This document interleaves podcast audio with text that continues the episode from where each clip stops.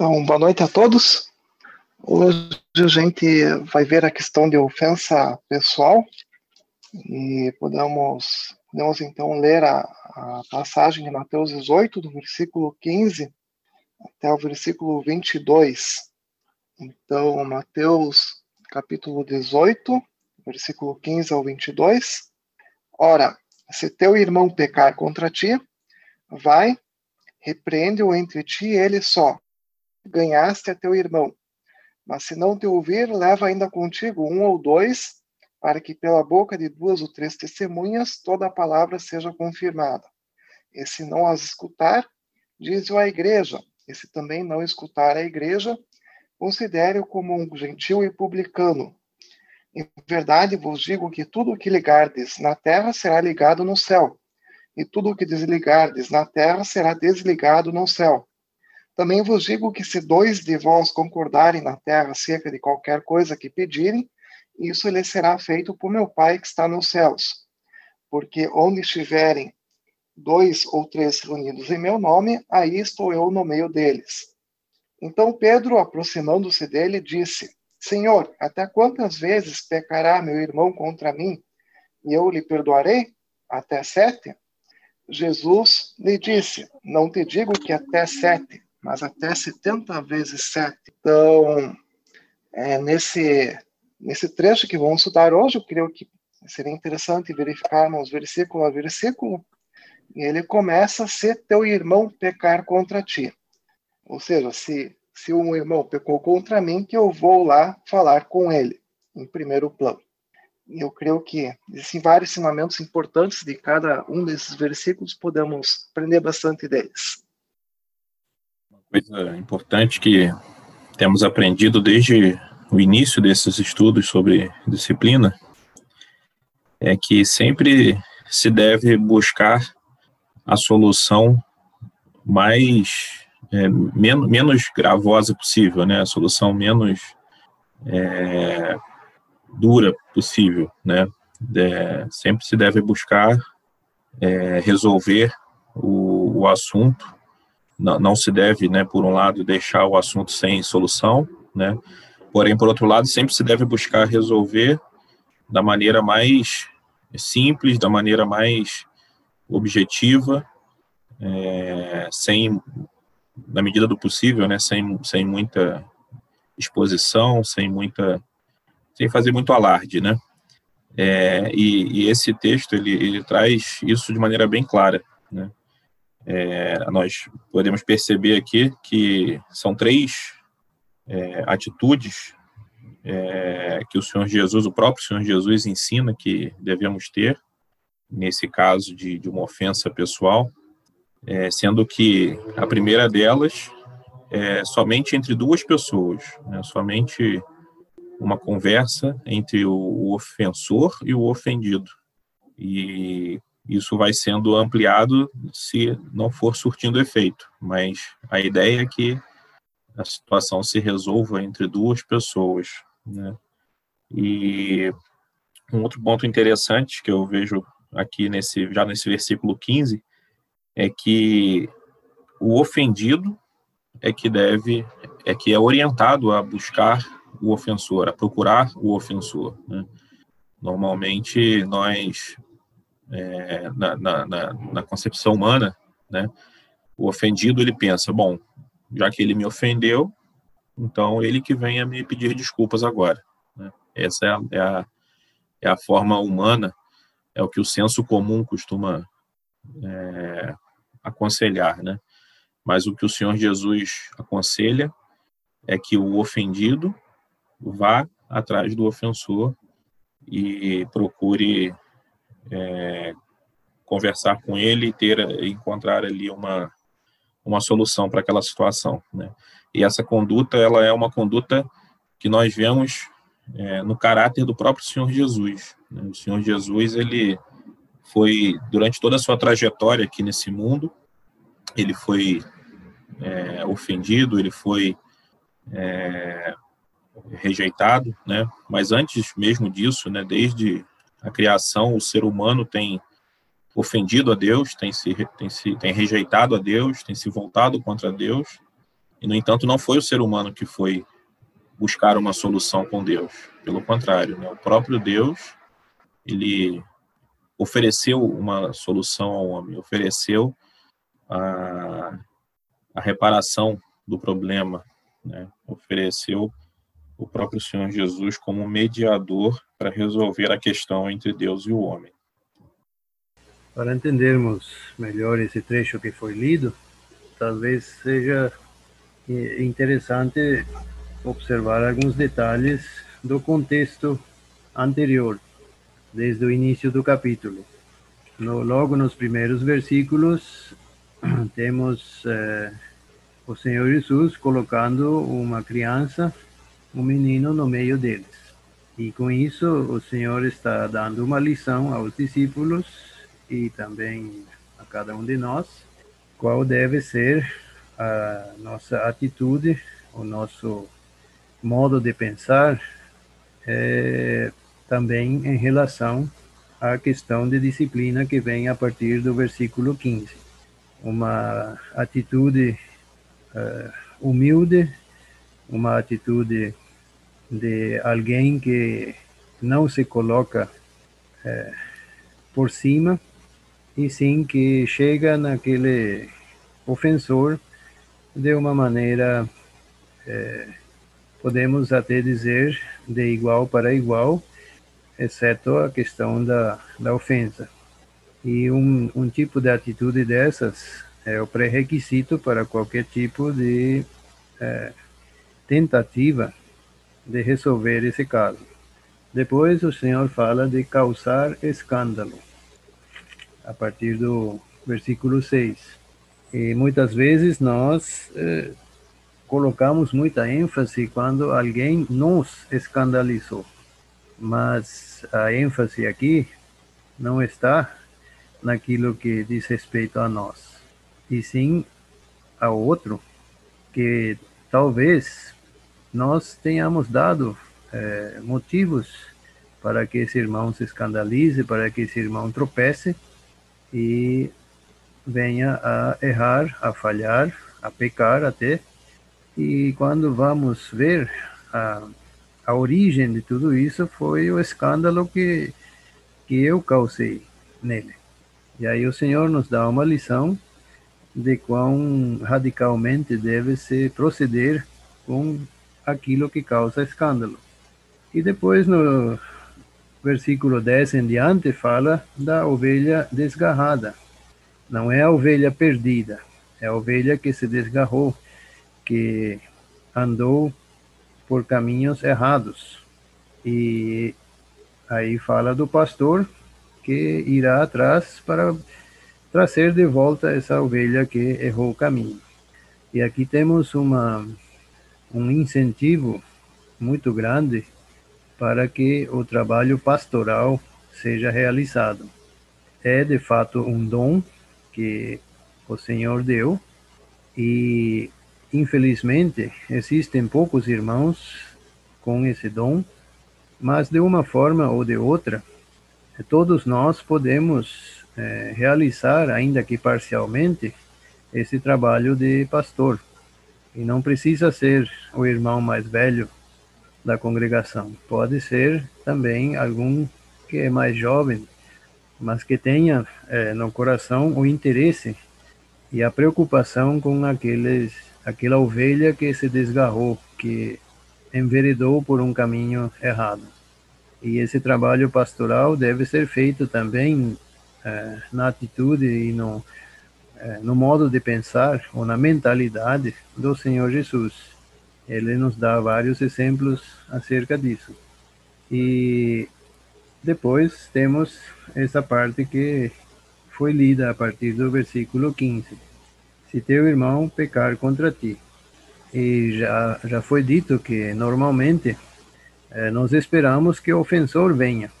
Só que o Senhor eh, instrui aqui exatamente na direção oposta é o ofendido que tem que procurar o ofensor. E talvez alguém pode pensar, sim, mas isso pode parecer que eu estou querendo uh, receber uma satisfação por aquilo que que ele me fez ou ela me fez, só que não é isso, obviamente. Já falamos em outras oportunidades que quando o irmão pecou, quando o irmão errou, é, devemos procurar de todas as formas que ele reconheça esse erro, confesse, para assim restaurar a sua comunhão com Deus e também com, com o ofendido e com os irmãos em geral. Porque o prejuízo é daquele que ofendeu e não do ofendido. E a nossa meta sempre deve ser que o ofensor não continue nesse prejuízo, que seja restaurado à plena comunhão. Por essa razão que o ofendido deve procurá-lo e deve conversar, como costuma se dizer, a quatro olhos, não é algo que os outros precisem saber, mas somente entre os dois. E se isso for feito segundo os pré-requisitos que temos visto no início do capítulo, a probabilidade de ganhar o irmão é bastante grande. Porém, pode ocorrer também que esse irmão seja é, é duro, seja difícil de, de conversar. E aí o versículo 16 diz: Mas se não te ouvir, leva ainda contigo um ou dois. E a Bíblia sempre nos aconselha a estar sempre em dois ou três, em casos específicos, para que tudo seja confirmado pela palavra dessas testemunhas. E o que vemos também nesse trecho é que há um, um, um progresso, um, uma mudança e um círculo cada vez maior. Primeiro é apenas um com o outro, depois já são dois ou três com esse um, e por fim é a igreja. Então, talvez podemos ainda é, ouvir de outros irmãos mais a respeito, a respeito desses passos. Ainda uma reflexão sobre o versículo 15.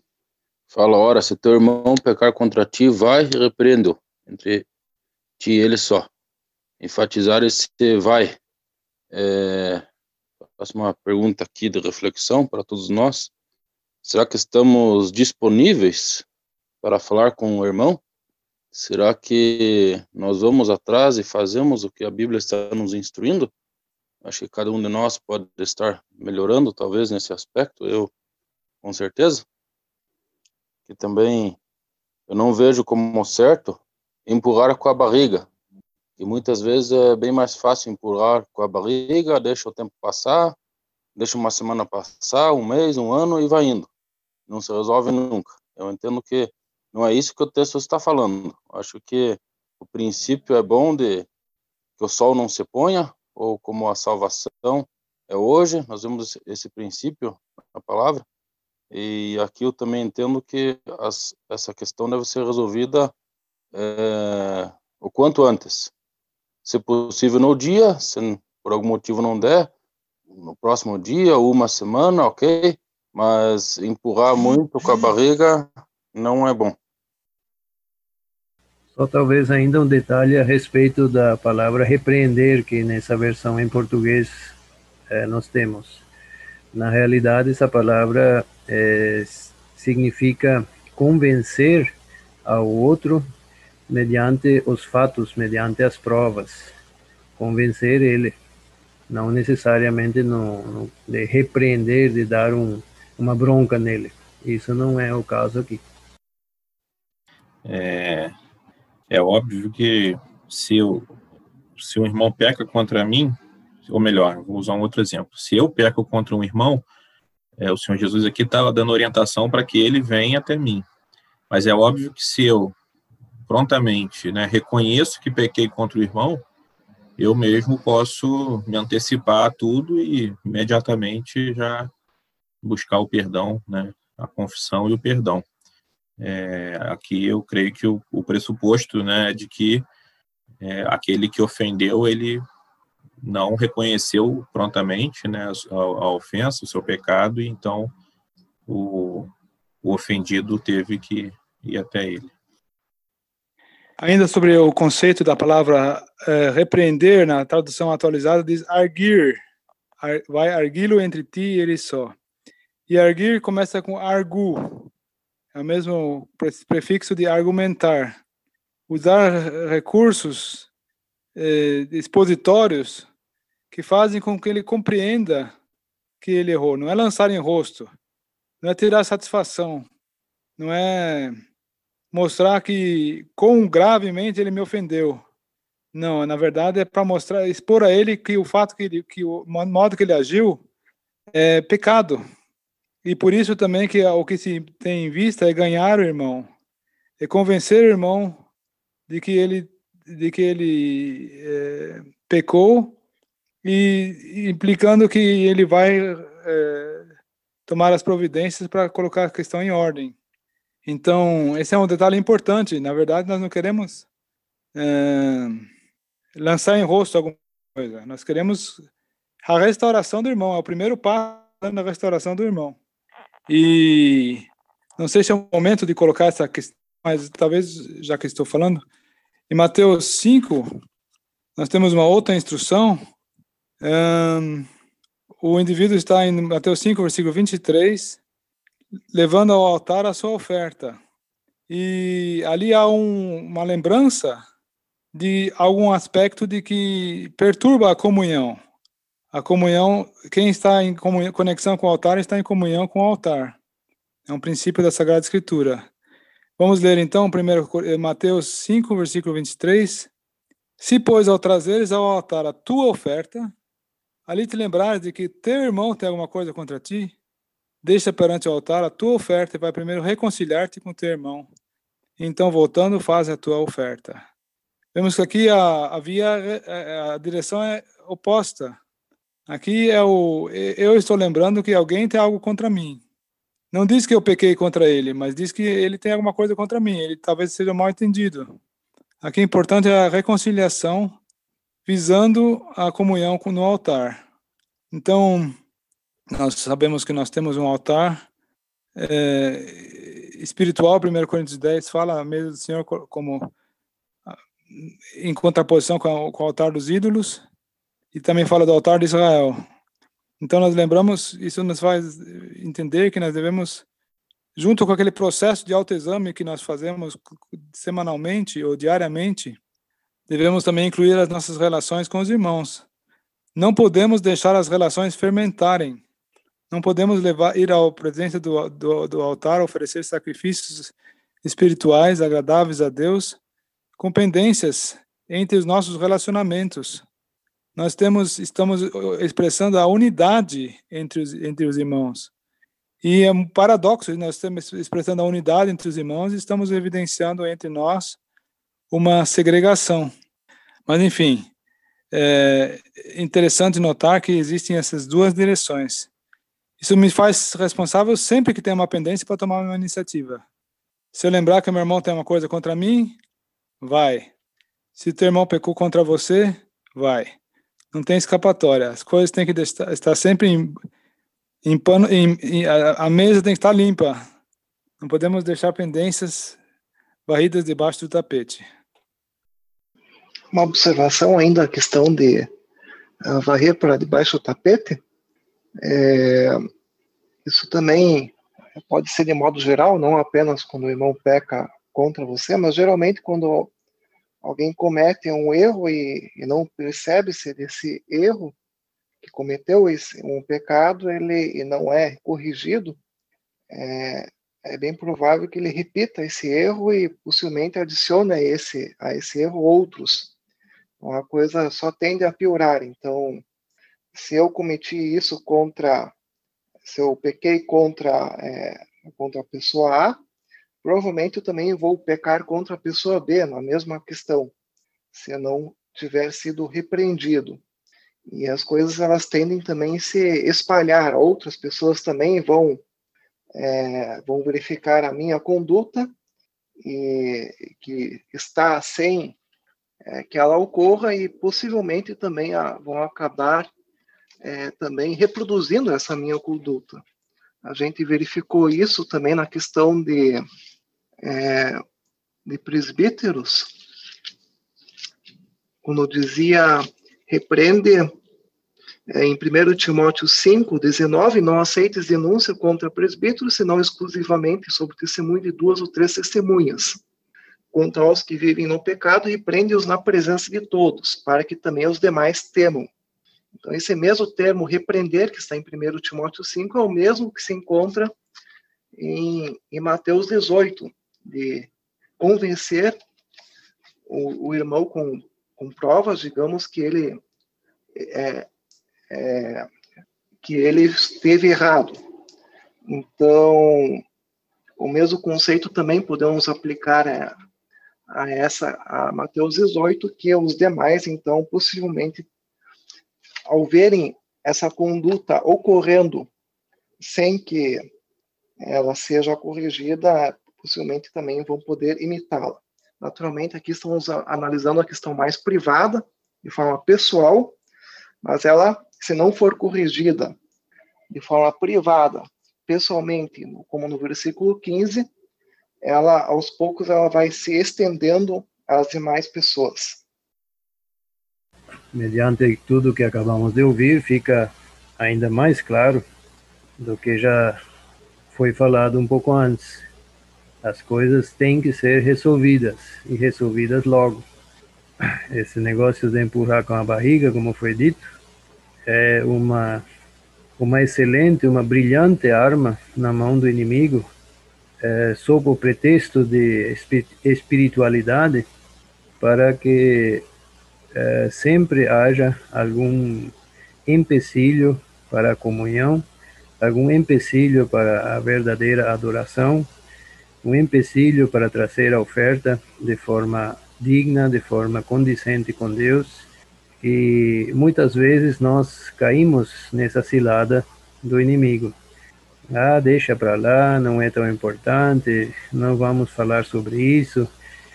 E as coisas nunca se resolvem. E nós vemos aqui dessas passagens que foram mencionadas que isso é errado, que precisamos resolver as questões. E só fazendo um, um um pequeno excurso agora ainda a respeito de causar escândalo e da ovelha desgarrada. Um, uma circunstância que infelizmente é bastante comum em nosso meio, em nossas congregações, que às vezes um irmão, um casal, uma família é, deixam de vir para as reuniões. Eles é, é, começam a ficar cada vez mais frios e de repente não vem mais. O que nós fazemos numa situação dessa? Nós eh, nos preocupamos com essas pessoas ou dizemos, ah, eles se retiraram, então eles que, que voltem. Eles têm que se humilhar, têm que retornar. É verdade que quem sai, quem deixa de, de vir para as reuniões, é totalmente responsável por essa decisão sem dúvida. Mas, por outro lado, será que eu não causei algum tropeço, algum escândalo? Será que eu não, não dei razões para que esse irmão deixe de vir para as reuniões? Será que eu falei algo ou fiz algo que ofendeu ele? Que ele não, não gostou? Como nós reagimos numa situação dessas? Nós procuramos não causar escândalo e se causamos, nós vamos atrás para resolver. São questões também ligadas com esse esse assunto de, de disciplina e nesse contexto aqui de Mateus 18. Com relação a isso que o irmão Samuel acabou de falar, quando nós podemos causar, digamos, a, a saída de alguém ou o afastamento, me fez lembrar uma passagem que outro dia estudamos num outro contexto aqui, é em Lucas capítulo 15, onde mostra um pouco isso de forma simbólica. Lucas 15, versículo 8, diz assim: "Ou qual não é, qual é a mulher que tendo dez dracmas, se perder uma, não acende a candeia, varre a casa e procura diligentemente até encontrá-la?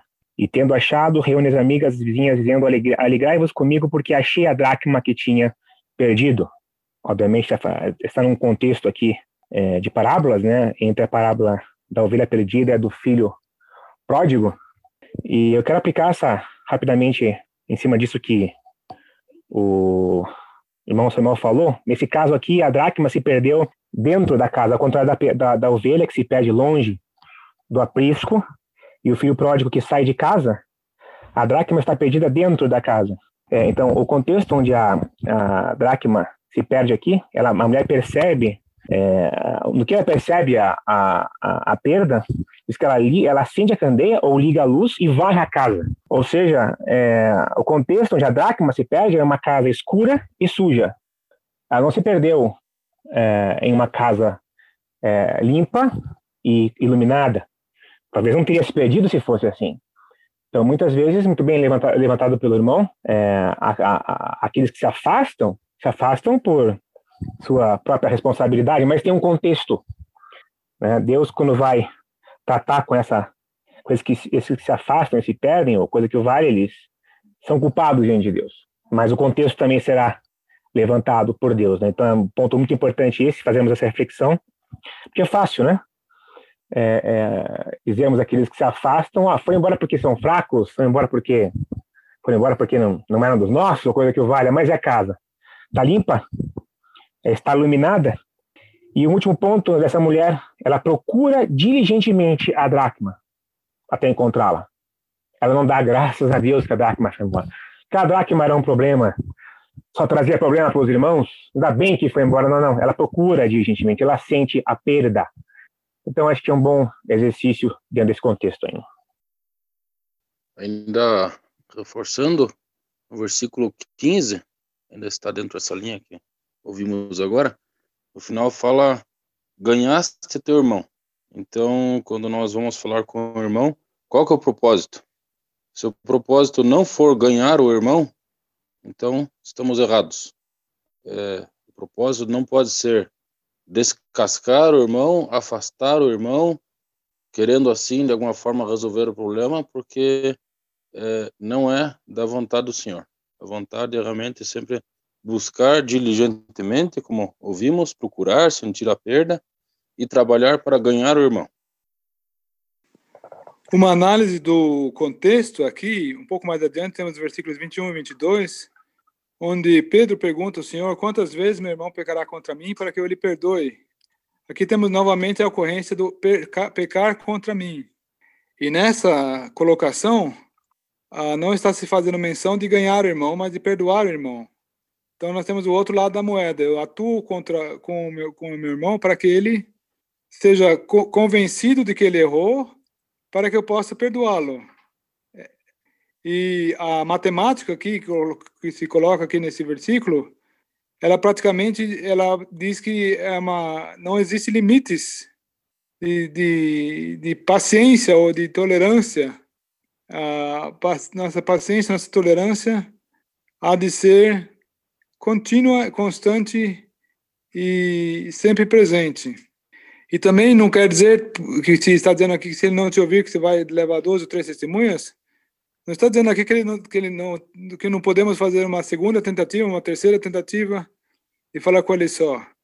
É, estamos aqui, é uma evolução de, de situações, mas não há nada contra que a gente possa andar uma segunda, uma segunda uma terceira tentativa.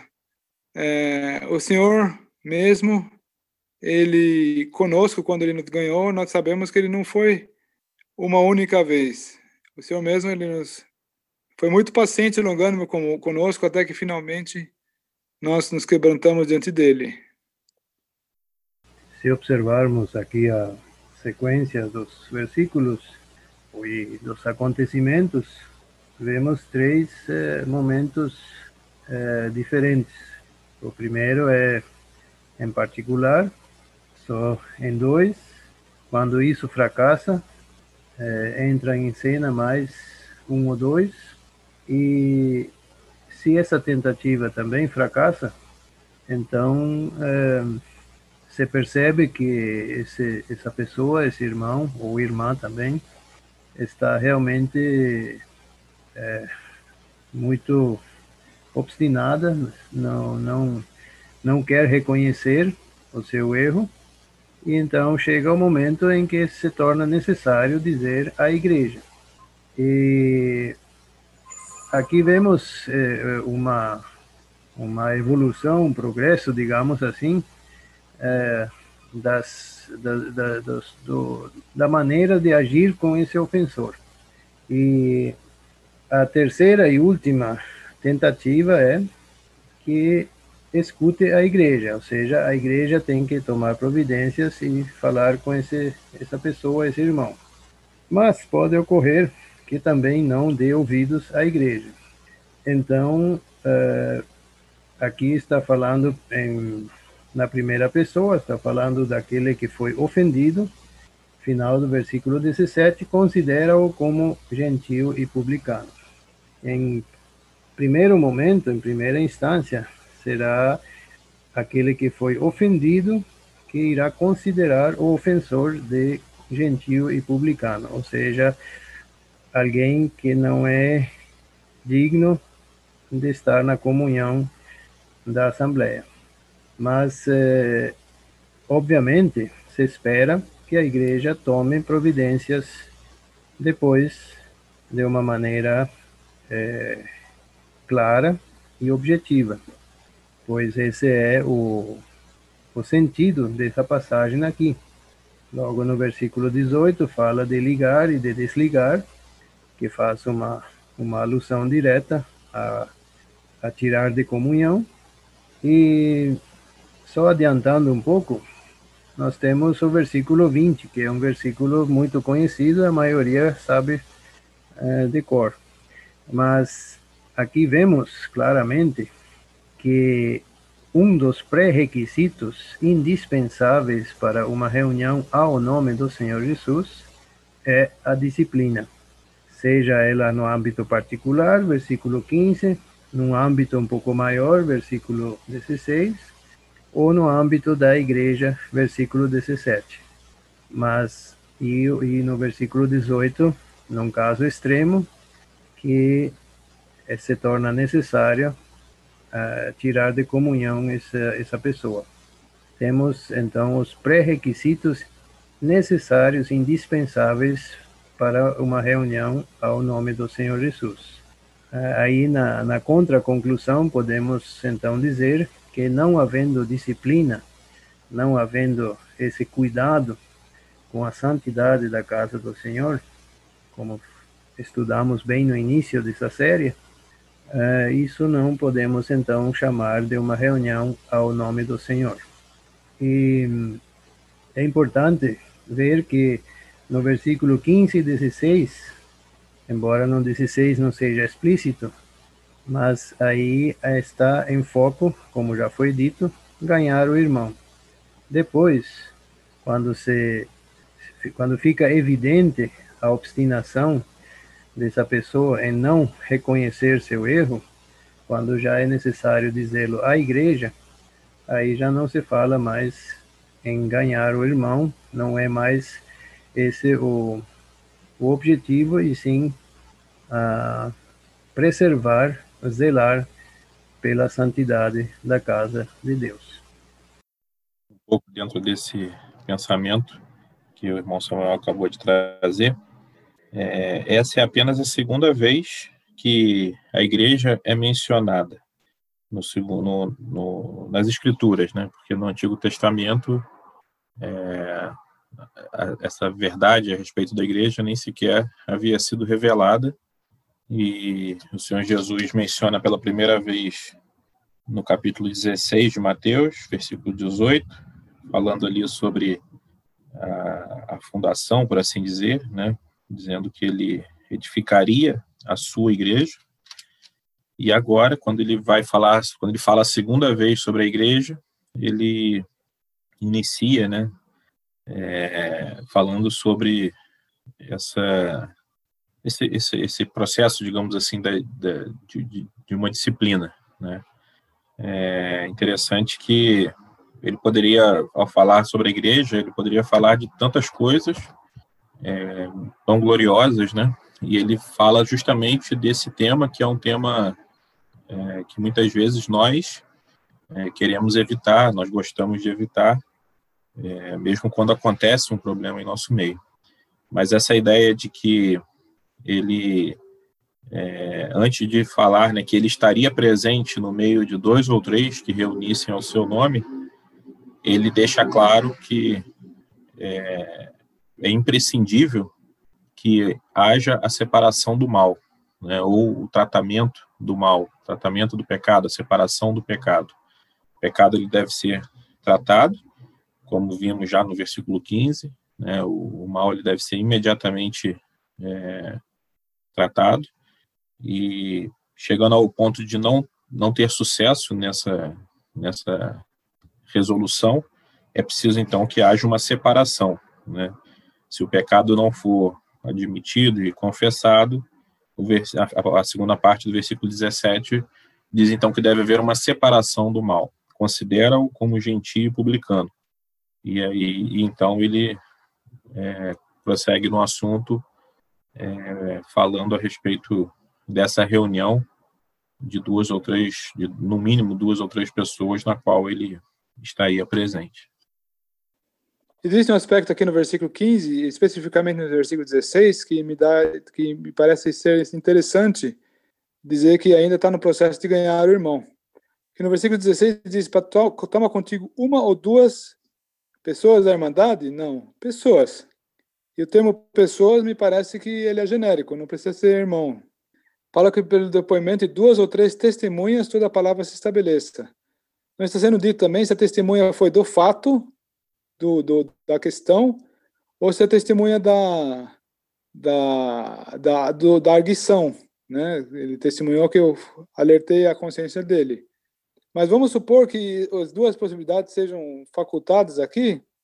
É, o, o, fato de haverem eventualmente testemunhas do, da, da, do pecado, da falta, é, isso já deve por si só ser um fator de convencimento é, isso fala mais, fala forte. E se alguém estiver falando contra uma testemunha, ele está realmente, se alguém não ouve uma testemunha, ele está realmente é, mostrando a sua dureza, sua é, obstinação. E quando isso fica consolidado, que ele não ele não cedeu aos argumentos das pessoas, então ele também não merece o tratamento de de irmão. Não, se, não sabemos que ele é irmão. Não diz aqui classifica-o como gentil publicano, simplesmente considera, ou seja, deixe de considerá-lo como irmão. Não dá mais para falar se ele é um irmão ou não, porque é, ele está sendo tão obstinado que parece que, que pode ser que não é. Fica, isso fica, isso deixa para Deus decidir.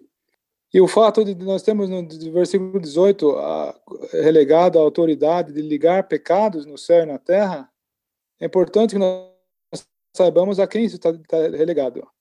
Aos dois ou três que estão reunidos ao seu nome.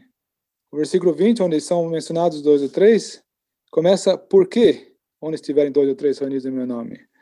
Ou seja, está fazendo alusão à, à, à presença do Senhor Jesus no meio desses que estão reunidos ao seu nome. Né? Eles estão a, a, atraídos à sua pessoa, eles têm o Senhor Jesus no centro eles têm é, essa condição, que é a condição mais abençoada aqui sobre a terra, e o Senhor Jesus relega a estes a maior autoridade que nós conhecemos na Escritura é, aos dois ou três reunidos entre o meu nome. A autoridade de ligar e desligar pecados não é dada para um indivíduo. Nenhum indivíduo tem essa capacidade ou essa faculdade. É, são os dois ou três reunidos ao seu nome, ou mais também. E isso também é sério, porque hum, essa autoridade é uma autoridade delegada pelo Senhor Jesus. E nós fazemos bem também se nos submeter a essa autoridade. Então, isso não quer dizer que, autor, que os dois ou três reunidos ao seu nome sejam infalíveis. Eles podem errar, ele acontece, acontece e pode acontecer. Nós não fazemos esse pressuposto, mas em, em primeiro lugar, nós reconhecemos a autoridade que eles que eles dois ou três têm, de, dada pelo próprio Senhor Jesus. Como eu já disse, a maior autoridade dada sobre a terra. E essa autoridade deve ser respeitada como tal. E se ela não estiver, por alguma razão, não estiver agindo corretamente, o Senhor há de mostrar por outros caminhos, mas a pessoas é, a qual ela está sendo aplicada, a pessoa que está sendo objeto da, do ligar pecados aos céus, ela faz bem se sujeitar a essa autoridade porque ela é, tem a, tem a, a, o selo, ele tem a autonomia otorgada pelo próprio Senhor Jesus. Não, quem, quem, quem, quem iria resistir ao Senhor Jesus de sã consciência? É estupidez isso. Então, é importante nós reconhecermos que os, quando os irmãos estão agindo, a irmandade, a igreja está agindo, os irmãos e as irmãs, reunidos como igreja, eles estão reunidos ao nome do Senhor Jesus e tem até mesmo essa é, é, essa vocação, essa essa autoridade de, de ligar e desligar de pecados no céu, ou seja, na, de fazer com que os pecados sejam imputados ou perdoados a, na instância celestial no âmbito aqui na Terra. Talvez algum irmão possa falar um pouco mais sobre isso, para ter mais uma visão mais com, com, com, de outra pessoa também. Eu não, de, de imediato, não gostaria de, de falar sobre esse último ponto, mas sim gostaria de estender um pouco mais essa linha de pensamentos que foi abordada agora. No versículo 17 diz: Diz-o à igreja. Até então, nós vimos que foi tratado num âmbito mais é, íntimo, num âmbito mais restrito. Mas agora, diz-o à igreja. O que é a igreja? É, ou melhor, podemos dizer o que não é a igreja. A igreja não é dois ou três irmãos que são os mais velhos, que de alguma forma lideram. A igreja não é um corpo de anciãos, ou como quiser chamar isso. Não é um grupo de irmãos um pouco maior. Não são apenas os irmãos varões, mas como acabamos de ouvir, a igreja são os irmãos e as irmãs, o todo todo o grupo que se reúne naquele lugar, essa é a igreja daquele lugar. E eles que é, devem ser informados. Até então, não era para ser levado a público, mas é, se ficou manifesta a, o endurecimento, a obstinação desse indivíduo e se tornou necessário dizer à igreja. Em algum momento já eh, abordamos também aquela passagem que diz que o amor cobre multidão de pecados e falamos que eh, não não convém que se eh, aborde os detalhes que se fale sobre isso. Naquele contexto, sem dúvida. Mas neste contexto aqui, e também no contexto de 1 Coríntios 5, que iremos estudar em outro momento, é necessário que a igreja tenha conhecimento é, dos fatos. É verdade que não, não precisamos e até mesmo não devemos entrar em demasiados detalhes, isso sem dúvida. Mas os fatos, os traços principais do ocorrido, é necessário que seja comunicado à igreja ou seja, todos os irmãos e irmãs que estão a, em comunhão à mesa do Senhor, para que eles tenham uma visão clara é, do ocorrido e possam então também fazer um julgamento equilibrado de, dessa situação. Porque não podendo fazer um julgamento dessa situação, como que é, poderá ligar ou desligar conforme é o caso, é, com, com conhecimento de causa. É impossível. Por essa razão, se torna necessário comunicar os fatos à igreja, que são todos os irmãos e irmãs, e não apenas alguns poucos. E assim, então, a igreja irá tomar é, providências e irá é, continuar esse caso, que até então havia sido tratado em um âmbito restrito, porém sem resultados. E creio que esse ponto, é, muitas vezes, é mal compreendido e mal aplicado, ou aplicado de forma errônea, o que também tem levado a muitos erros e inclusive a muitos pecados graves até mesmo. São uma explicação desse termo ligar na terra e ligar no céu. Ligar o quê? É, ligar pode ser atar também, ou desatar. É, o, o pecado que no questão está sendo avaliado, quando ele for ligado à pessoa, ele é colocado sobre a pessoa, ele é atribuído à pessoa. E quando ele é desligado, da, ele é então o ele é des, des, des, desconectado da pessoa, ele não há mais, não pesa mais sobre ela, ela está livre. Creio que esse poder, por assim dizer, que é dado à igreja, é, seria em caráter administrativo, né? Podemos dizer assim, é, que é como o irmão acabou de explicar, o, o imputar, né? Ou reconhecer que o pecado permanece ali porque o irmão não se retratou daquela ofensa, ou por outro lado, é, reconhecer que o pecado já não está mais ali porque aquele irmão aceitou a ouviu a igreja, né, e aceitou aquela exortação, aquela, aquela, enfim, aquilo que lhe foi falado ali pela igreja. Então, é, ele, ele, não, o pecado não lhe pode mais ser imputado, né? Creio que essa essa imputação ela tem um caráter administrativo, né? Esse reconhecimento aqui que o do, do pecado, né? Ele tem esse caráter porque obviamente que do ponto de vista judicial, digamos assim, só Deus pode perdoar pecados. Né? O Senhor Jesus ele ele morreu na cruz em, em substituição por nós. Né? Ele levou sobre si os nossos pecados, os pecados daqueles que creem nele, e é, isso só ele pode fazer, né? conceder o perdão daqueles que o, o reconhecem e o recebem como Salvador. Então, acredito que essa, esse, esse, esse é, poder de ligar e desligar aqui está relacionado a essa a essa, essa a esse serviço né, administrativo que a igreja vai exercer nesse momento.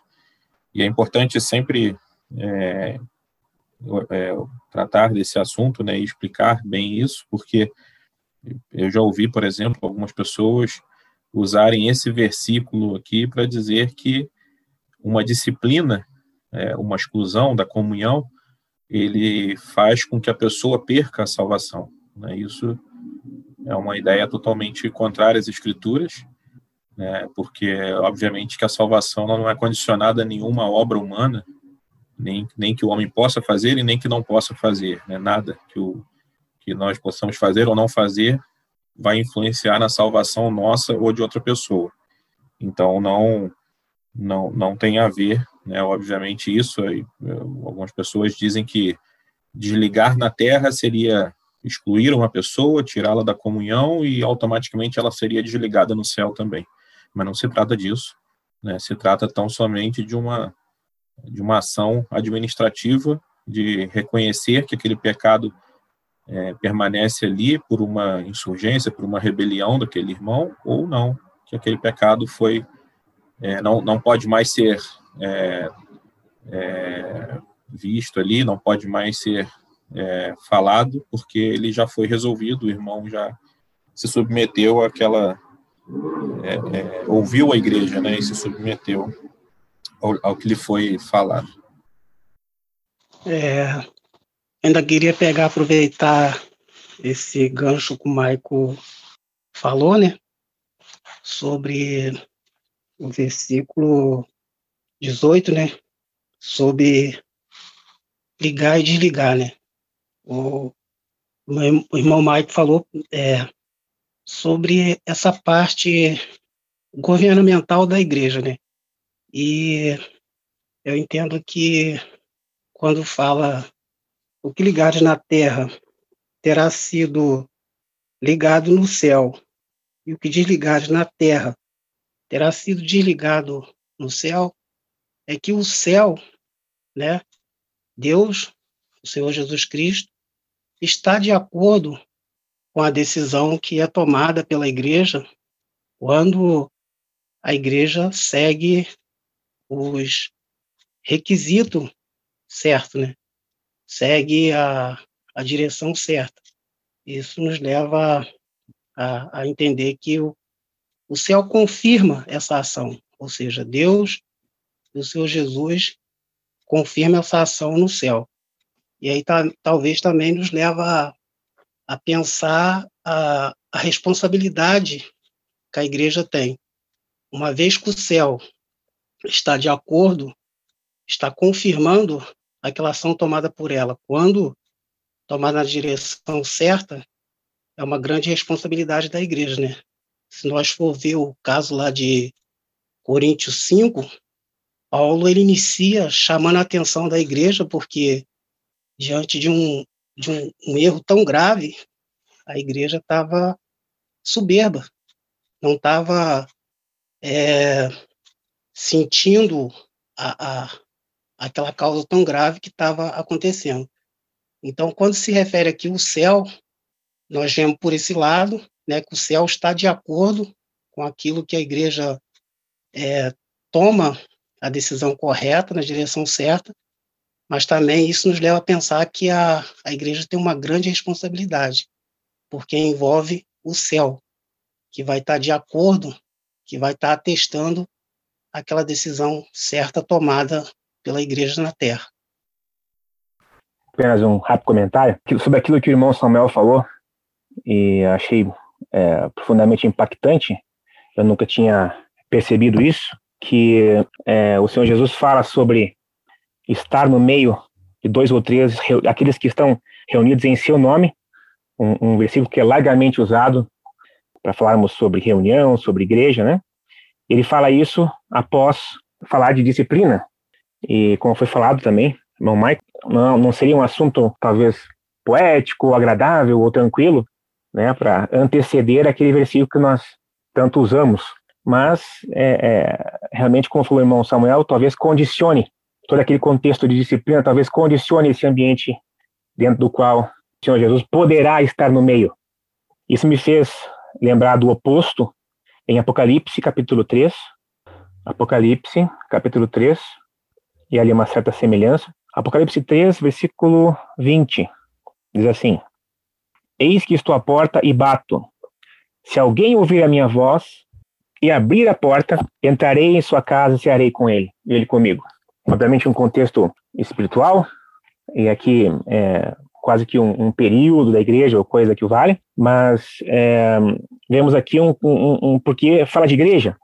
O tom desse, versículo é quase que evangelístico, mas está falando num ambiente de igreja, e é quase que o oposto daquele, ele não está Lá, lá ele diz: Eu estou no, é, é onde estiverem dois ou três reunidos em meu nome, ali eu estou no meio deles. Aqui ele está do lado de fora, batendo para entrar. Se quer estar do lado, está do lado de fora. E não por acaso, talvez, no versículo anterior a esse, versículo 19, ele fala sobre disciplina. Eu repreendo e disciplino, e disciplino a quantos amo. Ser, pois, zeloso e arrepende. Aqui fala de repreensão, disciplina e arrependimento. Arrependimento que seria o condicional do, do perdão, né? E da, da mudança. Então, é, é, achei uma semelhança é, é significativa dentro do que foi falado, que onde disciplina acaba talvez é, sendo um dos fatores que condicionam é, o Senhor Jesus estar no meio deles. Porque ele disse onde estiverem dois ou três, em meu nome. Ele não disse onde estiverem dois ou três crentes, onde estiverem dois ou três salvos, onde estiverem dois, onde estiver a igreja. Não, onde estiverem dois ou três, em meu nome. Então, esse em meu nome tem todo um contexto que está sendo tratado muito bem, um contexto de, de, de relacionamento, que muitas vezes gera situações complexas e, e complicadas e devem ser tratadas e às vezes por meio disciplina ou coisa pior.